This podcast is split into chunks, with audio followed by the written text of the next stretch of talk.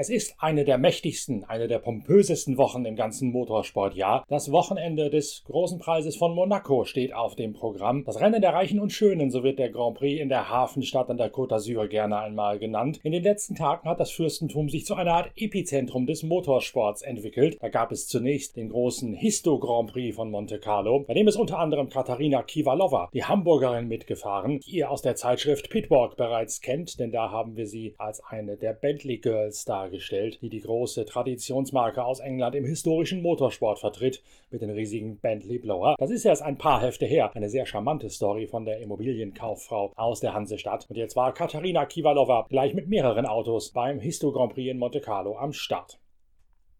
Kurze Zeit drauf gastierte dann die Formel E im Fürstentum. Das hat zwar keiner so richtig mitbekommen, weil die Berichterstattung über die Elektrorennserie nach wie vor in der relevanten Zielgruppe äußerst dürftig ausfällt im deutschsprachigen Raum. Es ist aber ausnehmend mutig von der Formel E, sich hier auf derselben Strecke wie die Formel 1 dem direkten Vergleich mit der Königsklasse am kommenden Wochenende zu stellen. Früher war die Formel E schon öfter in Monte Carlo, ist dann allerdings jeweils eine Art Kurzanbindung gefahren. Jetzt gibt es zum ersten Mal die Möglichkeit, direkt zu vergleichen, um wie viel langsamer die Formel E ist als die Formel 1, die Alejandro Agag höchst offensiv herausgefordert hat mit seiner Formel E. Man wird bereits am kommenden Donnerstag, wenn die Qualifikation stattfindet in Monte Carlo, sehen, dass diese Hoffnung von Alejandro Agag reichlich weltfremd ist. Die Formel E in einer ganz anderen Liga, in einer ganz anderen Herangehensweise als die Königsklasse des Motorsports auf den engen Straßen zwischen Hafenschikane und Tunnel.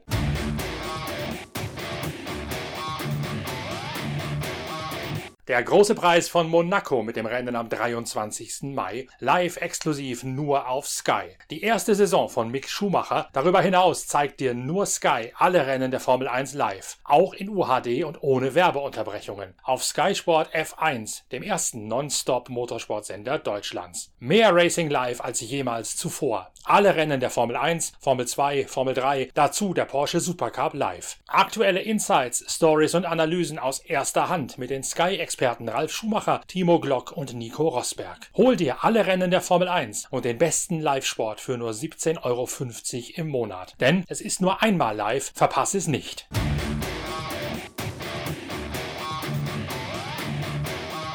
Zwei relevante Nachrichten gibt es aus der Welt der Formel 1. Zum einen ist der große Preis der Türkei ebenso schnell wieder aus dem Kalender rausgeflogen, wie er als Ersatz für Montreal aufgenommen worden ist. Statt der Türkei gibt es jetzt zwei Rennen in der Steiermark, wie schon im vergangenen Jahr auf dem Red Bull Ring bei Spielberg, der früher noch in Zeltwege liegen durfte. Im Vorjahr hat der Grand Prix der Steiermark und der Grand Prix von Österreich die Formel 1 aus der Corona-Starre wachgeküsst. Jetzt kann der Tross wegen der Reisebeschränkungen in der Türkei nicht in den Nahen Osten reisen. Das Rennen vor den Toren von Istanbul auf der anderen Bosporus-Seite findet nicht statt. Stattdessen gibt es zweimal den Red Bull Ring. Längst machen sich hinter den Kulissen Forderungen breit. Man könnte doch eines der beiden Rennwochenenden in der Steiermark nutzen, um das neue Sprintrennformat auszutesten und einen direkten Vergleich herzustellen zwischen klassischem und Sprintformat. Das allerdings ist von der Formel 1 momentan nicht gewollt.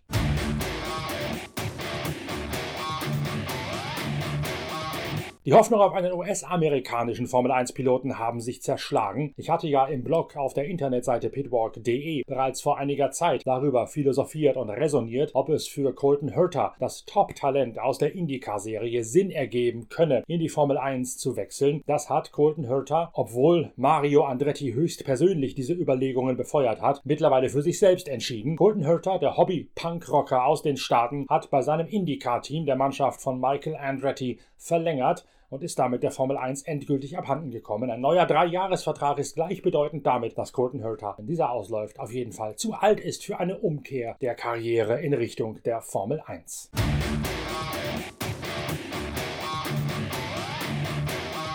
Die IndyCar-Serie hat ihren Month of May begonnen. Das ist der kultige Monat Mai, der kumuliert im riesigen Indy 500, wo normalerweise mehr als 400.000 Zuschauer beim größten Einzelautorennen der Welt vor Ort sind. Dieses Jahr sind es nur 140.000 Fans und los geht der Month of May traditionell nicht mehr mit der Qualifikation fürs Indy 500 im Oval, sondern mit einem Rennen auf dem sogenannten Roval, dem Grand Prix of Indianapolis. Die Streckenführung ist identisch mit jener, die die Formel 1 bis zu diesem Michelin-Skandalrennen verwendet hat. Roman Grosjean hat seine erste Pole Position seit elf Jahren inne gehabt, hat allerdings wegen falscher Strategie und wegen Hängenbleibens im Verkehr aus dieser Pole keinen Sieg machen können. Grosjean ist die ersten beiden Turns mit dem roten, dem weicheren, schnelleren Reifen gefahren. Rinos VK, der spätere Sieger, hat diese weichen Reifen für Turn 2 und Stint 3 aufziehen lassen. Und damit war der 21-jährige Niederländer aus der Nähe des Flughafens Schiphols bei Amsterdam stammend am Ende klar der schnellste Mann. Rinos VK hat im Beisein seiner Eltern ab dem zweiten Drittel des Mittelturns das Kommando übernommen, hat Roman Grosjean dort bereits niedergerungen auf roten Reifen und dann am Ende letztlich einen sicheren Sieg vor dem Genfer eingeheimst. Es ist der erste Sieg für den Niederländer, der gerade erst von einem gebrochenen Finger beim Testen in Indianapolis wieder genesen ist und er fährt sich damit auch in die Mitfavoritenrolle fürs große Indy 500 hinein.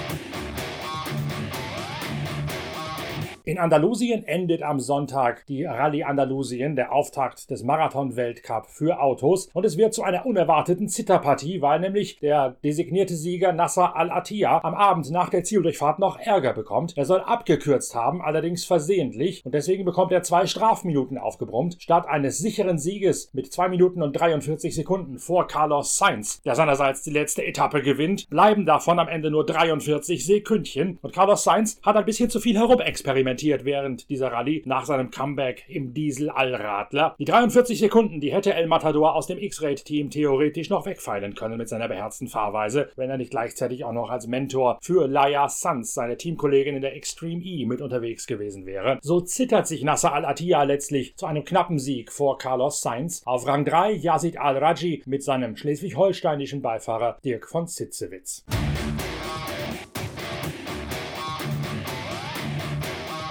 Eine Zitterpartie gibt's auch in der Side-by-Side-Wertung der Leichtgewicht-Prototypen. Da gehen den OT3, den überlegenen Autos, am letzten Tag nämlich reihenweise die Getriebe ein. Vor allen Dingen erwischt es den sicher führenden Guillaume de Mevios aus Belgien. Ein Getriebeschaden reißt den Novizen im Marathon-Rallye-Sport am letzten Tag aus dem Geschehen, sodass Cristina Guterres, die 29-jährige spanische Teamkollege, die 29-jährige spanische Teamkollegin von Guillaume de Mevios und auch von Seth Quintero den Sieg erbt. Seth Quintero mit seinem deutschen Beifahrer Dennis Zenz holt sich den letzten Tagessieg und das durchaus in beeindruckender Manier, wie Dennis Zenz weiß. Leider wieder ein paar Hürden, Baustellen im Weg gehabt. Äh, nichtsdestotrotz, wir haben es heute nochmal krachen lassen. Wir sind auf P4 im Overall eingelaufen. Äh, ich glaube, schlussendlich waren nur Nasser, Carlos und, ähm, und Matthias extrem schneller in den T1-Prototypen. Äh, äh, natürlich äh, Sieg damit auch bei den T3 wieder. Nichtsdestotrotz, äh, es war eine schwierige Rallye mit, mit leider Gottes wieder technischen Gebrechen. Ähm, wir müssen am, am Ball bleiben. Äh, das Team hat hoffentlich Lösungen, um das, das Thema äh, aus der Welt zu schaffen. Und ähm, ja, und dann greifen wir am nächsten mal an. Wir haben bewiesen, dass das Auto den Speed hat. Äh, Set ist super gefahren. Wir wir konnten viel nochmal an, an, an der Navigation arbeiten, so ein bisschen Feinschliffe machen, Speedsauen, hier und da nochmal ein paar Zehntel finden. Äh, das hilft uns sicherlich dann auch für die Zukunft.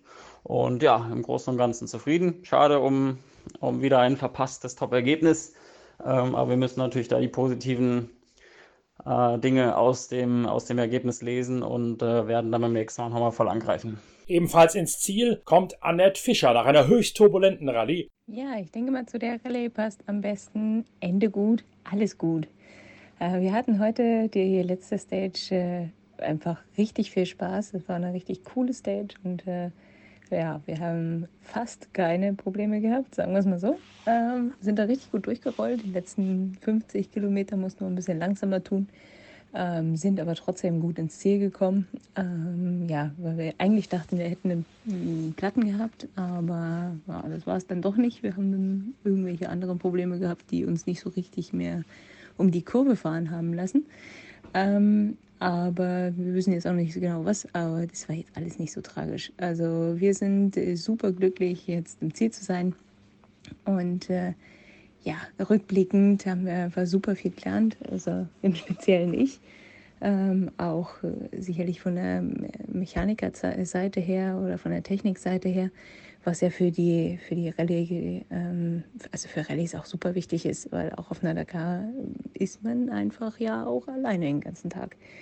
Daher, ja, also ich kann nur sagen, ich habe viel gelernt. Ich bin super glücklich, dass ich hier fahren konnte und dass ich so viel lernen durfte.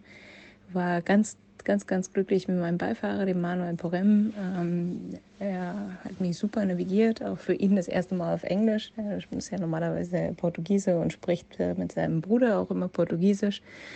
Ähm, jetzt für ihn natürlich auch eine neue Situation, das Ganze auf Englisch zu machen. Hat er super gemeistert. Und wir hatten richtig viel Spaß, selbst mit all den Problemen. Und äh, auch wenn man zwischendurch natürlich immer mal denkt, das kann ja jetzt alles nicht wahr sein. Aber so rückblickend ähm, war es dann doch eine richtig coole Zeit. Also wir hatten richtig Spaß und äh, haben jetzt mit einem doch äh, 47. Platz, glaube ich, oder 43. Ich weiß nicht gar nicht genau, muss ich nochmal nachschauen. Auf jeden Fall ein gutes Mittelfeld und äh, mit all den Problemen, glaube ich, kann ich da schon fast stolz drauf sein. ähm, ich bin also wirklich ganz happy. Und äh, ja, jetzt schauen wir mal, was die nächsten Rennen so bringen. Und äh, wenn es dann mal mit ein bisschen weniger Problemen dahin geht, glaube ich, kann ich auch ein deutlich besseres Ergebnis erreichen. Aber jetzt, äh, ja, wie gesagt, das gehört auch zur Rallye dazu. Und äh, ich bin glücklich, ins Ziel gekommen zu sein und das ist letztendlich ja auch das äh, Allerwichtigste. Die ehemalige Physiotherapeutin, Hauptdarstellerin einer Feature-Geschichte in einer früheren Ausgabe der Zeitschrift Pitwalk, stammt aus der Nähe von Königs Wusterhausen bei Berlin. Sie ist über das X-Raid-Team in den Marathon-Rallye-Sport hineingekommen, den professionellen, fuhr hier ein Side-by-Side -Side und hat sich ordentlich durchbeißen müssen, um am Ende zu einem strahlenden Fazit zu gelangen.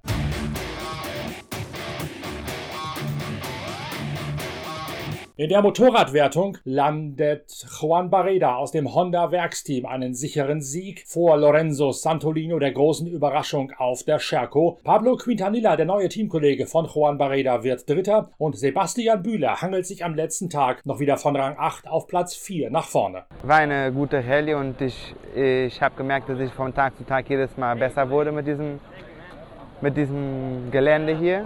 Und ja, ich glaube, es war eine sehr positive Rallye und jetzt gut präparieren für die nächsten Rallyes, die kommen. Für Juan Barreda ist dieser Triumph eine innere Genugtuung. Hat der Spanier doch drei Operationen an einem gebrochenen Handgelenk über sich ergehen lassen müssen und fühlt sich bis zu einer letzten Operation nach der Rallye Dakar nie so richtig voll fit und einsatzbereit. Er hat gesagt, das hätte man nach außen gar nicht so transportieren können, es hätte keiner mitbekommen, wie schlecht es ihm teilweise gegangen sei und das sei ihm auch aufs Gemüt geschlagen. Dieser Sieg sei deswegen umso wichtiger sowohl für die sportliche Bilanz als auch für die Psyche des Honda-Piloten aus Spanien.